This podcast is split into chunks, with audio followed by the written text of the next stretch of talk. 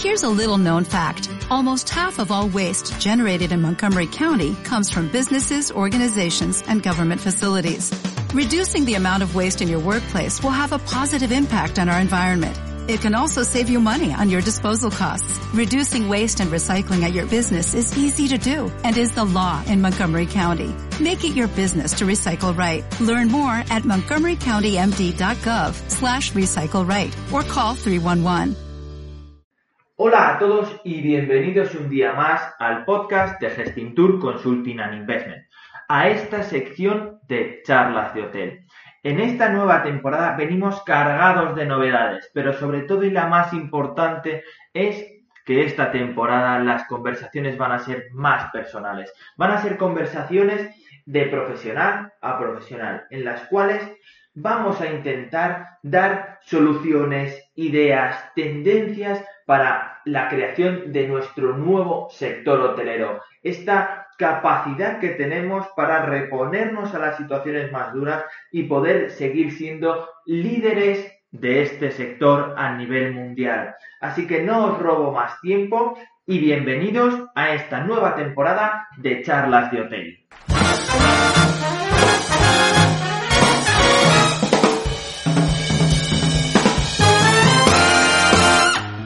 Hola a todos y bienvenidos una mañana más a Charlas de Hotel. Hoy tenemos como invitado a Pablo Delgado, CEO de Mirai, con el cual vamos a hablar de temas tan importantes en este tiempo como es la distribución, la intermediación, la tecnología y de muchas cosas más. Y solo me queda decirte buenos días, Pablo, ¿cómo estás? Hola, buenos días. Muy bien, pues aquí, encantado de estar contigo, la verdad. Así que bueno, deseando ya eh, entrar en, en, escena.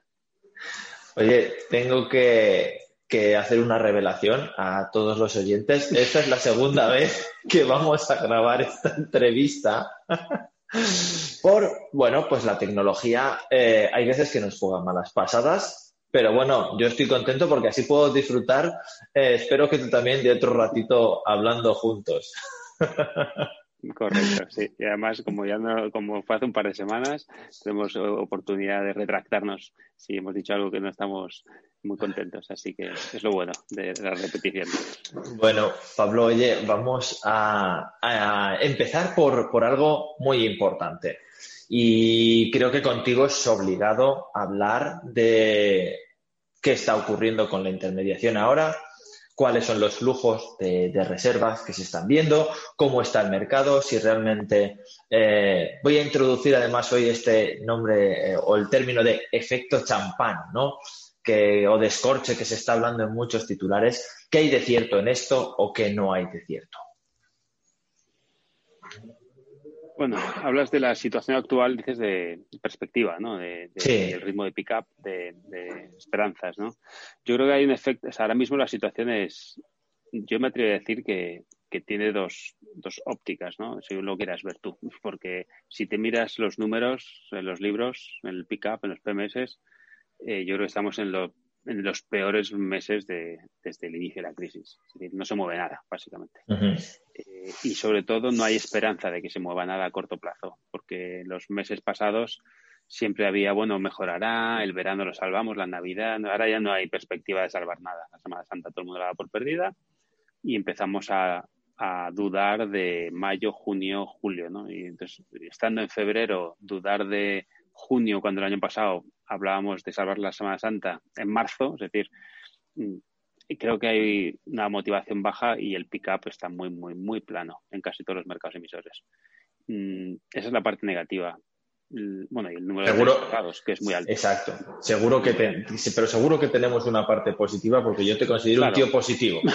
La parte positiva, que es la que yo creo que nos aferramos todos los positivistas y los y los y en el fondo los que nos ha- lo que nos hace levantarnos, me atrevo a decir cada día, ¿no? En pensar que vamos a mejores, obviamente ya sí que hay hechos de encima de la mesa que antes eran esperanzas, solo como hay un programa de vacunación con sus problemas de distribución y de implementación, pero hay un programa en, curso, hay países que lo están haciendo bien, hay números ya que empiezan a, a- dar luz de los países que lo están haciendo bien, cómo está bajando la curva y, y aparentemente mm, esto podría ser un final, si no definitivo, cuasi definitivo a que este, este virus se convierta en, un virus como la gripe dentro de X, dos, tres años. ¿no? Entonces, yo creo que, que hay una salida de la crisis a tres, seis meses vista, o quizá más seis que tres, y, y esto es un último estirón, que son seis meses, que son muchos, un último esfuerzo mm, para todos, ¿no? Y, y, esa es la parte buena, ¿no? Que empezamos a ver que quizá esto ya puede ser el final definitivo, pero, pero se está haciendo largo. La realidad se está haciendo largo y muchos hoteles están sufriendo muchísimo, muchísimo, muchas personas, muchos empleos a la calle, ¿no? es, una tristeza. Creo que toda la cadena de valor ahora mismo está, está sufriendo. Eh, sí que podemos tener, eh, bueno, pues por un lado, eh, en un extremo el, el, turista, el viajero, el cliente, en otro extremo pues el, establecimiento hotelero, la hostelería, pero para mí yo siempre intento ver que, las cadenas son una consecución de eslabones y, creo que la intermediación, la turoperación eh, son, eh, son un elemento muy importante, sobre todo para un modelo de distribución como era el español, ¿no? Y que creo que, que no se está hablando, no están tanto quizá a lo mejor en, medios de comunicación de lo que está ocurriendo con ellos, pero quizá a lo mejor eh, si desaparecen, esa recuperación que, planificamos para poder llegar a esos volúmenes de clientes se, dificulte bastante, ¿no? La realidad es que, em, como bien apuntas, toda esta cadena de valor, desde cliente hasta establecimiento, mm, hoy en día todos están sufriendo por igual, ¿no? El hotel sufre y sufren todos sus proveedores hasta llegar al cliente final, toda la intermediación. Y muchos van a caer o van a salir muy tocados. Entonces la pregunta es, ¿esto va a hacer daño a la industria como total? Yo me atrevo a decir que sí en el corto plazo, no en el largo plazo, ni siquiera en el medio plazo. Es decir, eh, en el fondo, si hay un destino eh, potente al que los clientes quieren ir y hay un mercado grande dispuesto a ir, lo que hay en medio suele ser, mm, eh, sale rápidamente, se recrea rápidamente. El problema es cuando no hay demanda y hay un destino potente con muchos hoteles, pero en cambio no hay demanda. Entonces ahí la intermediación, eh, pues en el fondo acaba, mm, no voy a decir que medio sobrando, pero bueno, peleándose por la poca demanda que hay. Pero la realidad es que si ambos extremos son potentes, la intermediación cae un player, caen dos, cae uno grande y se acaban reordenando. Lo vimos con la caída de Thomas Cook antes de la crisis, que iba a ser un drama y resultó que en tres meses todo el mundo se había olvidado de Thomas Cook. sí, se había reabsorbido grande. Excepto los hoteles que tenían garantías muy altas, que pasaron quizá un año muy difícil. Pero para el resto de la gente, pues tú y creció, creció Jet2, creció Expedia, creció Booking, creció el directo, porque en el fondo el cliente tenía muchas maneras de llegar a ese destino. Entonces, ahora mismo el problema es en que hay restricciones aéreas, hay muchísimos problemas que, coartan esa demanda. Y los intermediarios, eh, muchos están en respiración asistida, muchos. Muchos bancos de camas, mm, casi todos los turoperadores están al borde de la quiebra. Y como esto se prolongue mucho más, veremos quiebras. No, no va a ser, o sea, veremos quiebras porque, porque es que es insostenible es absolutamente insostenible. Incluso hoteles, eh, bueno, ya están muchos hoteles en proceso de venta, liquidación y venta. Nosotros, desgraciadamente, estamos teniendo clientes que, que se dan de baja, nos llega un poco la, la, discontinuidad del contrato por cese de actividad, que es, y es una noticia muy triste. Ver como un hotelito mm, de una ciudad, o sea cual sea, porque hemos visto de todas, te dice que no aguantan más y que cesan la actividad hotelera, es muy triste, porque todo lo que hay detrás son familias, son proveedores. este es el drama de que estamos viendo que obviamente se recolocará todo, ¿no? Y, nacerá otro más adelante. O todo esto va a ser tan disruptiva esta crisis en el sector turismo que los que se queden serán mucho más eficientes, mucho más dinámicos, pero en el fondo, en todo momento disruptivo, eh, siempre hay gente que se queda fuera porque no es capaz de adaptarse, porque no tiene capacidad de adaptarse, no tiene el conocimiento, eh, no tiene la energía muchas veces, que le pillan una edad que quizá ya no les apetece y, cesan. Bueno, no solo esto lo estamos viendo en el turismo, pero esto se ha vivido en, la minería, se ha vivido en todos los sectores, ¿no? Bueno, lo que está pasando con el, con el sector del taxi, es decir, todo esto es, es tan disruptivo, lo que pasa es que aquí se está concentrando en 12 meses. Es que, Alberto, es que no llevamos ni 12 meses de esto y parece que llevamos 5 años. Y vamos sí, sí, se está haciendo largo y duro. Largo y duro, ¿eh? Todos pues los días. Está cambiando en un año. En un año está cambiando todo. Es una auténtica locura. Te iba, te iba a preguntar por, por la intermediación desde el punto de vista de la venta directa, pero creo que has dicho una cosa mucho más interesante. Y a mí me gusta saber lo, que piensas porque, porque te considero una persona inteligente y visionaria en algunos puntos. Pero, eh, ¿desde qué punto puede llegar la, esa disrupción en el sector hotelero? ¿Qué, elementos eran los que a lo mejor podían estar más anclados en el pasado que van a, van a desaparecer? ¿Y, cuál es el, nuevo sector que nos puede esperar? desde la, la, tranquilidad de que no tenemos una bola de cristal, de un poco ese punto de dolor que tenemos ahora y que, y que esa disrupción va a intentar solventar. Pues yo creo que la disrupción eh, va a ser mucho más alta y va a generar cambios mucho más estructurales en un segmento mucho más corporativo y de eventos que en el segmento tradicional de, sol y playa o de descanso, que es el que se llama laser, ¿no? Es decir, el, corporativo y los eventos creo que no van a ser lo mismo ya los hoteles con grandes salas cuya segmentación principal eran los grupos y los eventos y lo, corporativo grande creo que se va a tener que reinventar. Eh, y reinventar un hotel de 400 habitaciones en una zona de, feria o en una zona de, empresas no es fácil. No lo creo. Creo que es la, la, palanca de competir a precio con los hoteles del centro, los hoteles de leisure, existe y, muchos la utilizarán porque primero es la, que pueden hacer sin hacer nada más, lo cual va, va, va a generar una presión a la baja de los precios en el resto de los hoteles muy dura mm, y otros acabarán convirtiendo en apartamentos seguramente o en este nuevo sector corporativo que es el que nadie sabe en qué va a quedar, ¿no? Que es este nuevo, este esta nueva demanda de corporativo de larga estancia, que yo me voy a, a, Gran Canaria o me voy a Cáceres o me voy a Cádiz a trabajar un par de meses, sobre todo los meses del invierno. ¿no? una persona francesa o del norte de Europa, del norte de España, que en invierno diga, bueno, yo no quiero este mal tiempo, me voy al sur, puedo teletrabajar con facilidad, me voy a una larga estancia corporativa que mejor que un hotel o un aparta hotel. Es decir, este segmento que apenas existía antes, era, existía, pero era más residual, quizá es muy potente y a lo mejor contrarresta el perdido. Bueno, yo pues probablemente que la suma en, en dólares de todo este segmento caiga y además se reparta, a lo mejor antes Barcelona o Madrid en España eran los grandes polos de esto, y a lo mejor se empieza a diluir en ciudades más pequeñas, más cómodas, donde la gente quiere ir a, trabajar y, a vivir, porque en el fondo con el teletrabajo, ese es para mí el, punto que nadie sabe en qué va a quedar, pero esos son los que yo creo que más van a sufrir. Y sufriendo ellos hará que sufran los de alrededor, porque van a competir a precio, que es muy legítimo y además conocer que es muy fácil que lleguen a la línea de rentabilidad, porque cuando tienes escala de habitaciones es muy fácil ganar dinero. Entonces, si ganas dinero, eh, menos quizá que antes, pero ganas dinero y haces que el de al lado o el que está cercano gane, porque está en el centro y demás. Esto es un tema que veremos a ver el impacto. Pero en cambio, en el laser puro, yo creo que hay, seguro que hay muchos cambios en la experiencia, en, no sé, en, incluso en cómo se consume el, hotel o el, espacio, pero, pero en el fondo, si te vas una semana a disfrutar de la vida, mm, yo creo que hay cosas que no van a cambiar, ¿no? Quieres, quieres descansar, el sol, la playa, el desayuno, la cama, la experiencia en el hotel.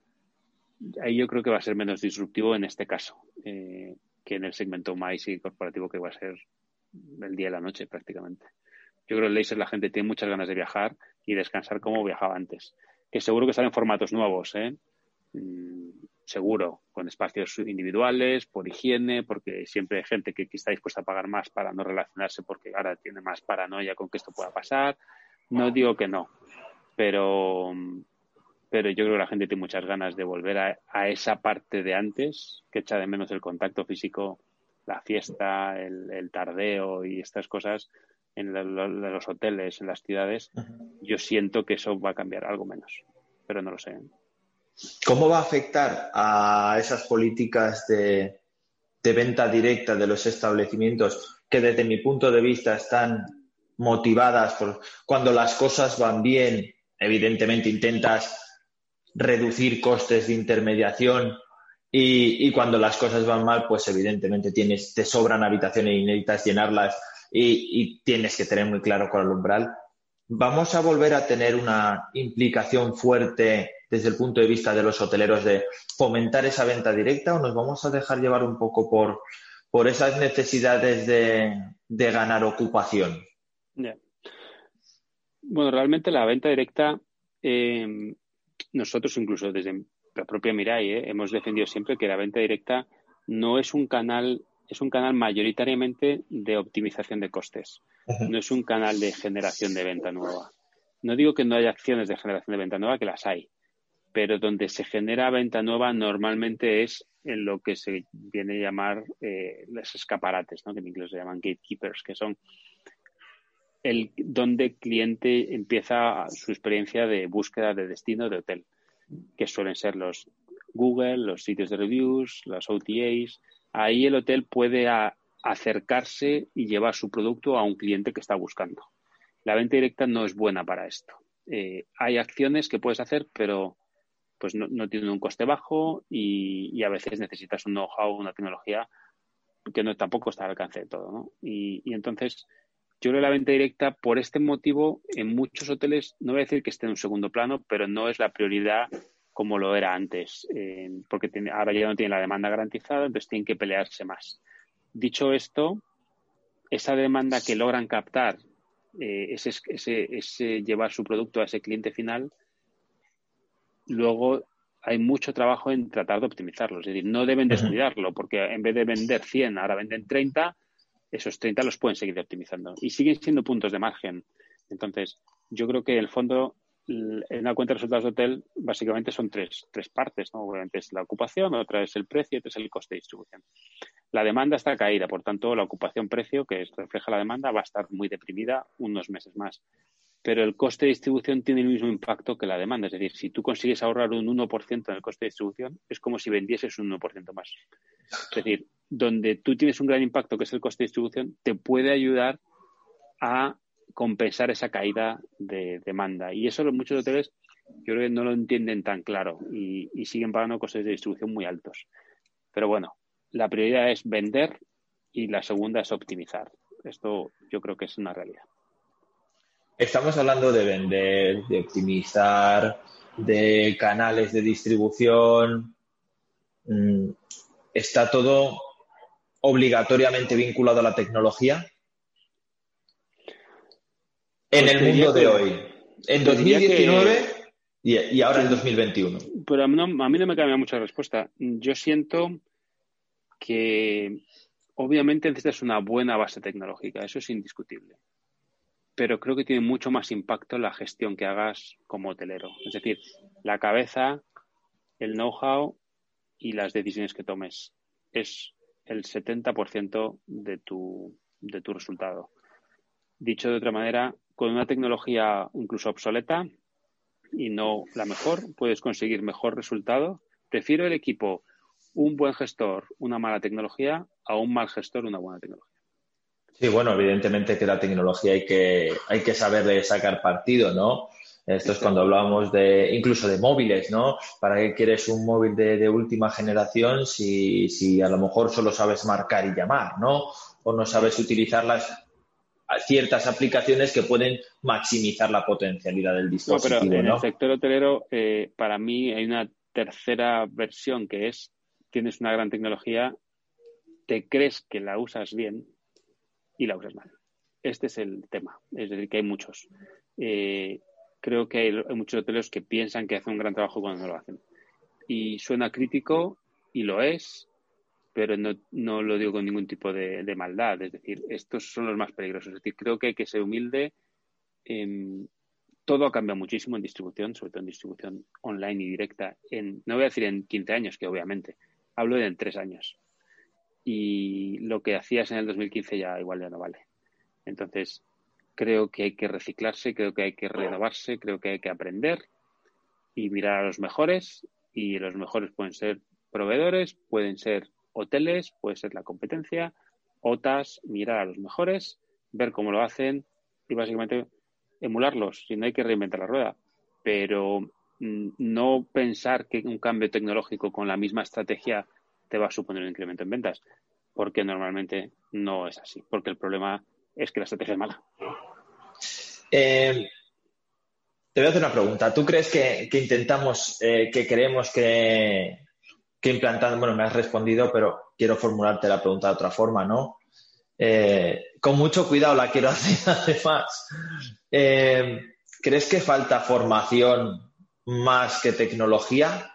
Y sobre todo, ¿crees que falta formación para usar la tecnología? Que no solo se queda obsoleta la tecnología en los hoteles. Lo que más falta es conocimiento de distribución. Esto es lo que más falta. Mm, creo que es muy. Mm, muchos hoteles tienen poco conocimiento de distribución o tienen conocimiento obsoleto. Y, y esto es lo que más falta. Y también falta las ganas o la actitud para adquirirlo. Es decir, hay, cierto conformismo de que lo que saben es lo, que vale. Y, creo que no. Creo que los mejores hoteleros, por los que yo conozco, curiosamente son los más, los más curiosos, los más inquietos y me atrevería a decir los más humildes. Es decir, esta combinación hace que un hotelero en general tenga mucho más éxito en, casi todas las líneas, obviamente en distribución, pero también me atrevo a decir en, en el hotel como modelo de negocio. Es decir, mm, sobre todo suele darse mucho en hoteles independientes y en propietarios. Lógicamente, en cadenas hay gente muy talentosa mm, que hace cosas fantásticas, ¿vale? Pero, pero no solo serán las grandes, como mucha gente piensa. Hay muchísimo talento en hoteles independientes, en grupos, y que tiene la actitud adecuada y la humildad adecuada. Y esta gente es que es la más rentable para un hotel. Una de estas personas puede hacer a un hotel ganar muchísimo más dinero, muchísimo más. Pocos le pagan a la gente buena, tengo la sensación, para lo que generan, para el impacto que generan. Este es un tema, el del talento en España, que te voy a preguntar luego, pero quería eh, también hacerte una pregunta respecto a, al, sector en sí, ¿no? Quizás no estamos pagando ahora esa falta de creatividad, de curiosidad por, un modelo que nos ha venido sobrellevado, un modelo que, no quiero decir que no se haya tenido que trabajar, que no haya esfuerzo, pero que nos han llegado las avalanchas de turistas un poco como caídas del cielo. Claro. Es que es, que es así, yo creo que no, no hay que, y, y no lo digo con espíritu crítico, España lleva siete, ocho años, bueno, lleva ahora una bonanza de turismo hasta hace un año y llevamos un modelo exitoso de 50 años.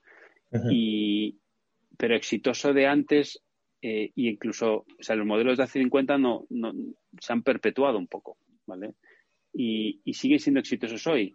Y ahí sí que son exitosos por las inercias. Es decir, el modelo de éxito español en turismo siempre ha sido por el trabajo bien hecho y, y, por crear un destino seguro y mil cosas. Seguro, bonito, barato, lo que tú quieras. Y bueno, bien, pero el éxito de este modelo se ha perpetuado por, el, por la demanda que teníamos, no porque ese modelo siguiese siendo vigente. Es decir, seguía haciendo dinero, pero la realidad es que era débil ya en los pilares, en la, en, el, en la base era débil. Y con las diferentes crisis se ha ido anotando. Esta crisis es dramática, es totalmente excepcional y ha puesto a todo el mundo en jaque. Y los modelos más débiles son los que más están sufriendo y está a la vista. Los modelos más ultradependientes de la turoperación, con un turoperación muerto, que va a ser el último en reactivarse, son los hoteles que más van a sufrir. Y los, las cadenas, los clientes, los hoteles más eh, con más tocado al cliente final, con una relación más directa, con un dinamismo y una, y una flexibilidad son los primeros que van a salir. No quiero decir que no, no, les han tocado a ellos la crisis, obviamente, pero son los que más la han aguantado y, las que, y los que primero van a salir. No sé, yo tengo un, un, hotel, un cliente, amigo en Bilbao, que es un fenómeno y que está haciendo ocupaciones del 50 al 60%. Y dices tú, pero ¿cómo es posible con un hotel grande? Dices tú, pero ¿cómo es posible? Y bueno, pues, pues que me muevo por todos lados y hago de todo. ¿Vale? Y el cierre de la hostelería le ha venido muy bien porque eh, el, restaurante del hotel puede abrir porque pertenece a un hotel y entonces se ha volcado en, cubrir esta demanda de hostelería que ha tenido suerte, pero la suerte hay que buscarla. Pues Exacto. hay ha decidido cerrar, bajar la persona y esperar a que escampe. Bueno, pues son para mí son perfiles distintos. A veces te compensa cerrar, a veces no quieres líos, a veces no tienes la energía, a veces no tienes el equipo disponible, a veces directamente no puedes porque no tienes caja. Hay mil motivos, pero, pero desde luego el talento es el driver principal en todo esto, sin ninguna duda. Hablando de talento, eh, a mí se me ha dado una situación eh, que comentaba pues, con, una gran cadena eh, hace poco y hablábamos del caso pues, de, cómo se veían los profesionales en los distintos países, pues cuando tienes una proyección internacional, ¿no? Y decía, para muchas eh, compañías, tanto, bueno, en, vamos por centrarnos en turismo, en muchas compañías están viniendo a contratar talento, profesionales altamente formados en España a coste de España, no a coste de sus países de origen, ¿no? ¿No estamos perdiendo también un poco cómo, es posible que siendo una potencia, nuestras empresas una potencia eh, mundial, hasta cierto punto los, grandes talentos sean más vistos por, por fuera que, dentro desde el punto de vista de, que están externalizando departamentos en España porque pueden tener mejores profesionales y a menor coste? Hmm. Pero esto es un tema ya mucho más superior. Esto ocurre en todas las industrias, en todos los países. Es decir, España también está externalizando lo que para otros países quizás es el talento más alto y para nosotros es un talento más medio. Es cierto que en España hay talento muy bueno y muchas empresas internacionales lo están captando. Es la realidad. España ha sido un exportador de talento más que un importador de talento. Pero bueno, esto es el modelo productivo que está en España. Eh, bueno, pues y que creo que no hay una compensación adecuada, sobre todo a los, a los talentos más altos y no lo puede haber. Es decir, una empresa española no puede competir con una empresa, eh, diría yo, noruega o una empresa americana en retribución, porque por lo mismo la generación es, o sea, lo que puede generar ese talento en una empresa en Noruega o en, Estados Unidos a, lo mejor es, más alto y le pueden pagar más. Y es que ya solo para un español lo que te pagan fuera, incluso en igualdad de retribución, es mucho más dinero. Entonces, mm, yo creo que esto es una creo que es difícil de prevenir. Yo no creo que sea un problema de España, eso creo que es pues que esto funciona así. Yo sí que es cierto, y vuelvo a reivindicar el punto anterior, yo creo que deberíamos pagar a la gente por lo que genera, no por, no quizá tanto, obviamente lo que genera, hay que mirar el mercado, cuánto paga, ¿no? Tú como empresario quieres pagar lo mínimo que te retenga para retener ese talento. Pero la realidad es que hay gente muy buena en los hoteles que le hace ganar a los hoteles millones de euros más. No hablamos de millones de euros más y esa persona le estás pagando mm, nada. Lo que Entonces la pregunta es, un día alguien se lo llevará y, a lo mejor ahí te arrepientes. Yo creo que el empresario debería identificar ese talento, que no son tantos, ¿eh? bueno, y retribuirlo altamente, ¿vale? O lo más altamente que pueda, porque si se te va, te van a hacer un mucho daño. Pero como empresario siempre lo dices, siempre quieres y nunca lo haces porque al final miras tu margen, miras tal, siempre piensas que no sé qué, tal. También es cierto que hoy en día la propuesta de valor de muchos trabajos es mucho más allá que dinero. O sea, la propuesta emocional de compensatoria mm, cada vez cobra más importancia. La flexibilidad, la compatibilidad con la vida familiar. Eh, no sé, eh, la gente valora mucho más estas cosas. Bueno, hay gente para todos los gustos, pero se valora mucho más, sobre todo por el talento cualificado, valora mucho más la responsabilidad, la proyección, tal, que, un tema retributivo. Y eso en, fuera de España se trabaja mucho mejor también que en España. Eh, bueno, eh, hemos comentado alguna de la anécdota que una vez, pues en una de tus charlas, eh, preguntaste que qué, ocurría, cómo se retribuía a los departamentos comerciales, ¿no? Y, al fin y al cabo, pues se les, paga, se les retribuye al peso, ¿no? Eh, he firmado 17 contratos y por eso estoy haciendo un buen trabajo cuando eh, no, se, no se les paga por, por lo que se está generando, ¿no? No es culpa de esos directores comerciales, de los ejecutivos, sino quizá de una, de una mentalidad, ¿no? Y con todo esto, hablando ya de la tecnología que hemos hablado, eh, ¿cómo, ¿cómo podemos introducir o crees que la introducción de, de nuevo de, Big Data, de, las Smart Destinations, de, de toda esta estas IAs, Business Intelligence, cómo pueden apoyar a, eliminar esa cultura de, vender al peso y de optimizar los canales? Bueno, esto es un tema que también viene de, inercias del pasado. antes los contratadores no se había directores comerciales porque eran directores de contratación. Entonces, hablando del modelo hace 20 años. Y se les distribuía el peso, como dices tú, o por contrato o por habitación y demás, ¿no? Y trabajaban un mes y el resto era seguir monitorizar, pero en el fondo mm, se firmaban tres, cuatro ventanas y ya está. Entonces esto ha cambiado mucho. Eh, ahora ya no se firma tanto, ahora se, se retribuye mucho más vinculado a la, famosa repar, a los equipos comerciales y de revenue, pero el repar se nos olvida que tiene una tercera variable que, ignora el repar, que es el coste de distribución, que es el repar neto. ¿no? Y aquí empiezan varios problemas y que el BI y la tecnología lo puede solucionar, que es eh, uno de los grandes problemas en el sector hotelero es calcular el, cálculo de su rentabilidad de manera ágil y visible. Normalmente la rentabilidad la acababa haciendo la dirección financiera a posteriori, es decir, terminaba el año, se metían todos los costes y se sacaba una rentabilidad por habitación. Esto dificultaba mucho el ligar incentivos a una variable que tenía muy poca trazabilidad y muy poca transparencia. Hoy en día, los PMS modernos, los sistemas de BI que, que, sacan, afloran la información, te permite cruzarla de muchas maneras. Es mucho más fácil empezar a alinear los incentivos pegados a la línea de rentabilidad, es decir, rentabilidad por habitación. Y ahí tienes que meter el coste.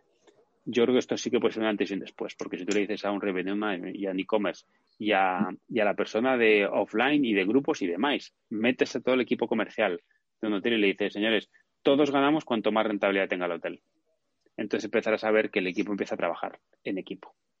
Es decir, no cada uno se va y se pone a ver a lo que pueda, sino empieza a decir, oye, este grupo lo traigo. No, pero oye, pero te dice el otro ojo que nos quedan pocas habitaciones y yo soy capaz de venderlas en el online. Ah, bueno, va, pues lo voy a dejar fuera porque vamos a conseguir. Y que te puedo ayudar para venderlas en el online, porque en el fondo yo también gano dinero. En el, momento que alineas un incentivo a la rentabilidad por habitación, toda la línea comercial se, se hace, se mete en el mismo barco. Pero claro, históricamente tienen muy, muchos problemas tecnológicos los hoteles para sacar ese dato, visibilizarlo y, sobre todo que sea fresco, es decir, que sea del dato de ayer o del dato de la semana pasada. Ahí todavía hay muchísimo trabajo.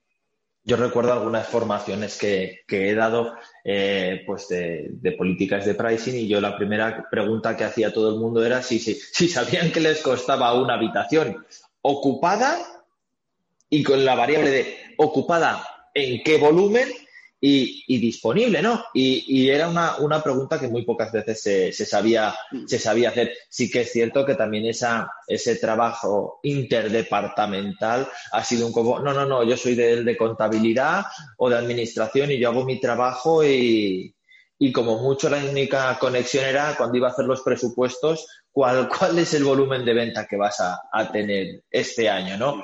Sí que creo que, en ese punto eh, es, muy importante el aprender a trabajar eh, en equipos. La tecnología va a hacer que eso ocurra más fácil, porque si no, tú no puedes alinear incentivos cuando mm, no tienen acceso a esa información de manera fácil y unitaria, todos a la misma información. si todo el mundo ve el mismo panel, saben si lo están haciendo bien mal, saben si se están vendiendo más de un segmento de otro a un precio o a un coste X o Y y, les afecta a todos, ¿no? Entonces, eh, yo creo que ese es el camino, pero todavía la tecnología, hay muchos PMS antiguos, hay muchos hoteles que todavía no tienen las cosas integradas, mm, hay mucho por recorrer, los costes raramente se meten en el PMS, aunque el PMS te permita meterlos, raramente se meten.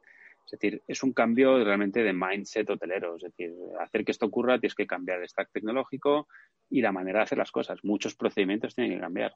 Y entonces un día te levantas y le das un botón y tienes todos los datos del día anterior, a nivel de revenue, a, nivel de, ingreso, de precio medio, de ocupación, de repar y de repar neto. Y dices tú, joder, ya puedo empezar a, hacer muchas cosas que antes no podía hacer. Y esto, el driver es la tecnología. Ya estoy totalmente de acuerdo, pero creo que, que ese proceso traumático, ¿no? De decir, mm, tengo que cambiar, eh, la, forma en la que veo mi negocio. Eh, hay ciertas cosas que no se hacen porque lo urgente quita tiempo a lo importante, que, es lo que hemos vivido. el momento es bueno ahora. No, no, claro, es ideal. ideal. no hay pick-up. Dicen, no, es que cambiar un PMS es muy difícil, pues cambiarlo ahora. No, es que ahora eh, no quiero invertir. Bueno, o sea, realmente siempre hay excusas y a veces esta resistencia al cambio es difícil de superar. Obviamente hay temas que hay gente que no lo puede pagar, el momento es muy difícil, de lo que tú quieras. Pero cuando te has preguntado, sabes que tienes que cambiar el PMS como cualquier otra pieza del stack, y te has preguntado tres veces y las tres has encontrado una excusa distinta, eh, realmente es que estás en una zona de confort.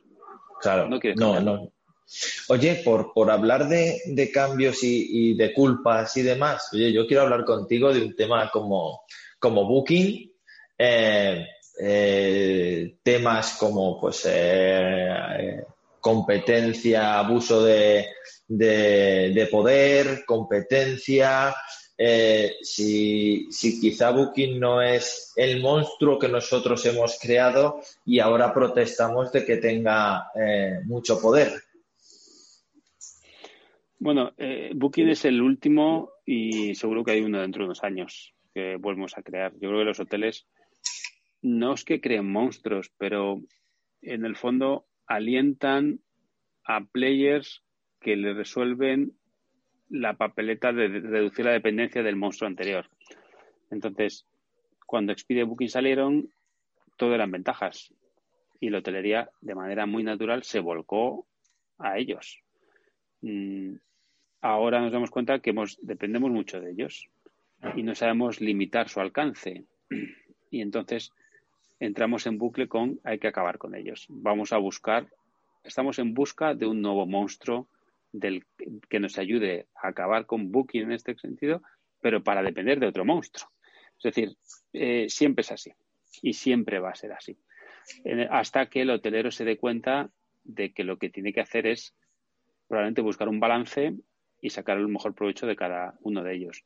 No cargarse a Booking o Expedia porque sí, es decir, eh, no digo que sean buenos o que sean malos, pero la realidad es que defienden sus intereses, son empresas que están cotizadas, que necesitan rendir cuentas a sus dueños y trabajan por sacar el mejor resultado y eso es muy legítimo. Que lo hagan de una manera o de otra es discutible, pero tú como hotelero, sobre todo como hotelero independiente, tienes que saber lidiar con ellos. Y, y, si sale un monstruo nuevo, llámese Amazon o llámese Google, eh, que va a competir con Google, pues entiéndelo, mira las oportunidades, aprovechalas e intenta no crear un monstruo, no depender tanto de él. Mm, pero insisto que a veces es difícil y te vienes y te ves empujado por una ola. A veces no, es tan fácil. Yo no voy a depender de Booking, ¿eh? Yo, hotel independiente de Cáceres, no voy a tal. Pues no, a veces no puedes hacerlo.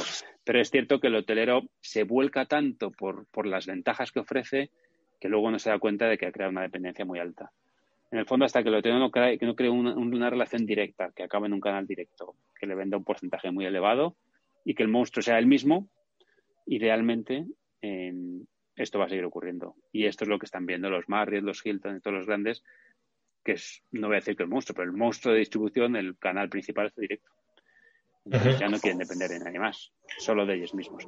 Ojo que no es tan fácil porque dentro de Marriott hay soft brands, hay franquicias y demás, y ellos ya empiezan a ver, algún franquiciado puede ver que, el coste de distribución directo dentro de una gran marca empieza a ser más alto que en las alternativas. Más alto no, porque no sé los, los costes, pero no es como el hotelito que tiene su propio canal directo, lo tiene muy, muy aseado. No, no, aquí ya no. O sea, pertenecer a una empresa como Hilton o Marriott, hablamos de más de 10.000 hoteles, mm, ya los costes obviamente no son tan, tan, tan bajos, pero también es cierto que, es lógico. O sea, cuando tienes esa escala y ese desarrollo tecnológico que tienes que hacer, tienes que convertir, no voy a decir en una OTA, pero tienes que hacer trabajos de OTA, requiere una grandísima inversión. Grandísima mm. inversión. Sin duda alguna. Oye, eh, bueno, ya hemos hablado porque te quería preguntar por el modelo de distribución de las franquicias, pero bueno, creo que con esto eh, lo, hemos, lo hemos tratado. Pero quiero eh, te, he preguntado hace un momento por el eh, tema de Big Data, por los datos. y justo acabas de hacer un comentario sobre Amazon y Google, ¿no?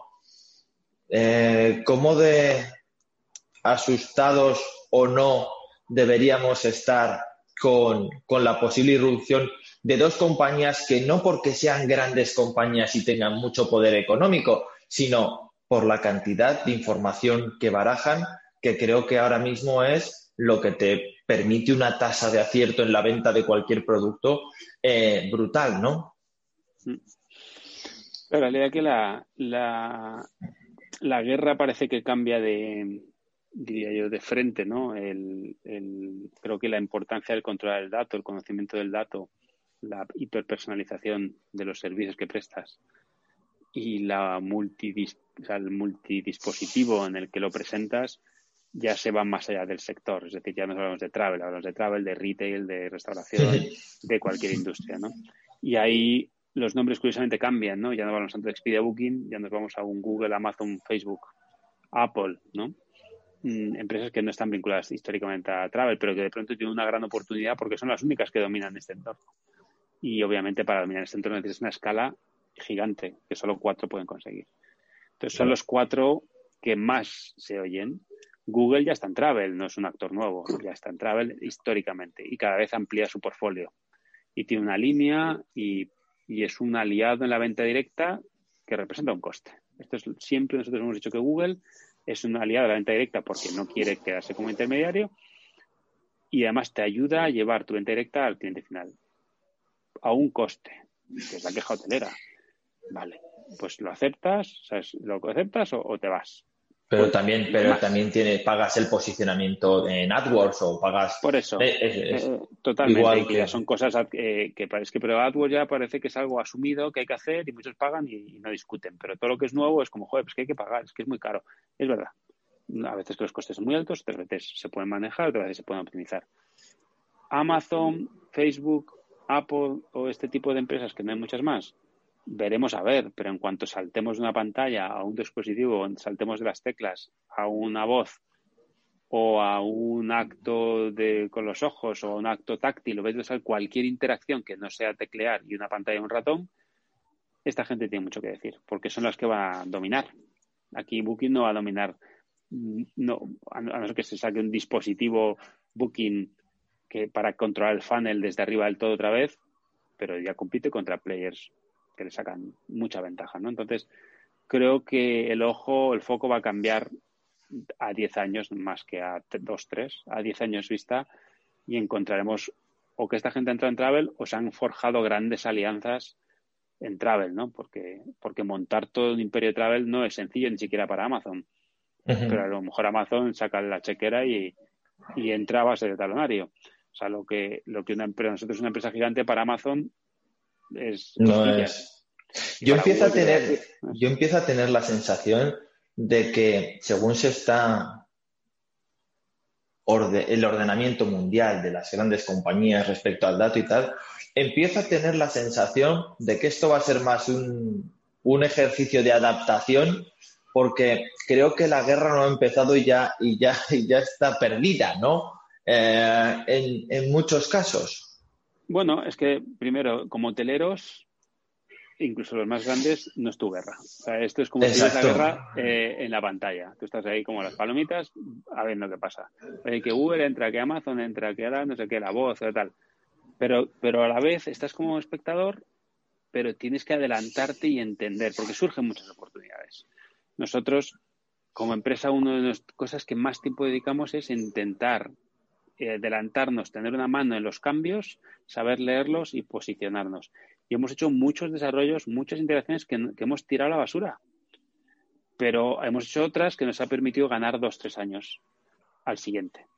Y, es un poco la, línea más difícil de estar, ¿no? Entonces, como hotelero es, bueno, pues parece que van por ahí los tiros. Pues ya solo el informarte de qué alternativas puedes para tú estar allí.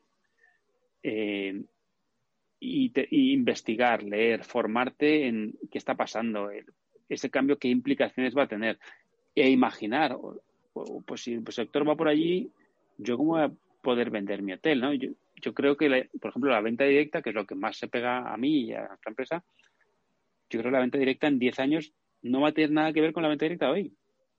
Seguro. Y, yo creo que las webs de los hoteles van a ser como el catálogo que ahora antes nos parecía eh, vital y ahora nadie lo imprime. Eh, ese catálogo de decir, el catálogo ya no sirve para nada. Pues a lo mejor en 10 años la web no sirve para nada porque la reserva se hace por muchos otros sitios, que es directa, pero ya no es web. Entonces, yo creo que esa visión de crítica y abierta es la que deberían tener muchos hoteles, que es todo va a cambiar, yo debería intentar estar cerca de este cambio. Y si no puedo estar cerca de este cambio, buscar trabajar con gente que me acerque a este cambio. Voy a tener independiente, sobre todo con una edad y sobre todo, no sé, con unas inercias que llega un momento que, que necesita hacerlo otra persona. Y a veces lo mejor es subcontratarlo, quizás meter un consejero en la empresa que esté metido en esto y que una vez al mes nos cuente en un consejo de administración qué está pasando en el mundo, eso ya es abrir un poquito los ojos. Otro, trabajar con proveedores que te lleven este conocimiento. Decir, oye, pues yo no tengo ni idea, pero por lo menos me apoyo en alguien que me lleve este conocimiento, ¿no? De hecho, nosotros intentamos ponerlo como propuesta de valor nuestra, que es todo lo que surja, nosotros vamos a tratar de agarrarlo, implementarlo y llevártelo a la mesa. Esa es un poco la propuesta. Mm, pero claro, si sigues trabajando con un stack muy antiguo, mm, la, innovación pasa por delante y ni te enteras. Ni te enteras, porque sigues con soluciones de hace 20 años.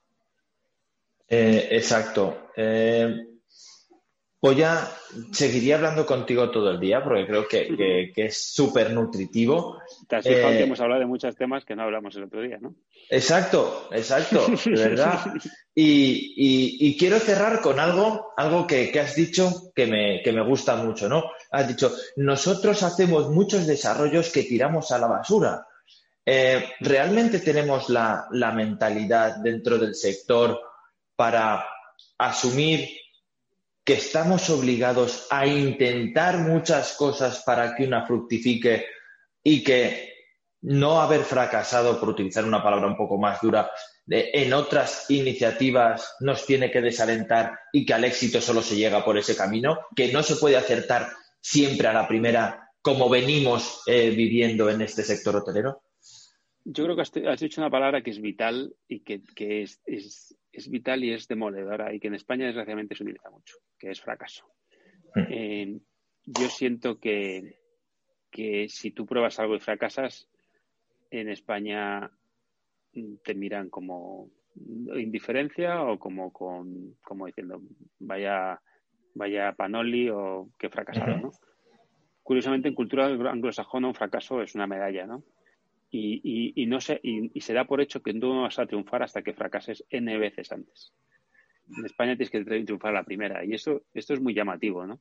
Entonces, cuando fracasar eh, tiene una connotación tan negativa, la gente prueba poco. Entonces, se piensa que la innovación es de otros, cuando es mentira. La innovación la podemos hacer cada uno de nosotros en nuestro ámbito, desde el personal hasta el profesional, en el hotel, en el restaurante, en una tienda, en una tintorería, en donde sea. Siempre puedes innovar en un proceso, en una tecnología, en una idea, en un producto. Siempre. Y si no innovas, te estancas. Y, entonces cuando te estancas y tienes un flujo de clientes que entran por la puerta, que es lo que ha en España en turismo durante años, sobrevives y a la mínima crisis estás fuera.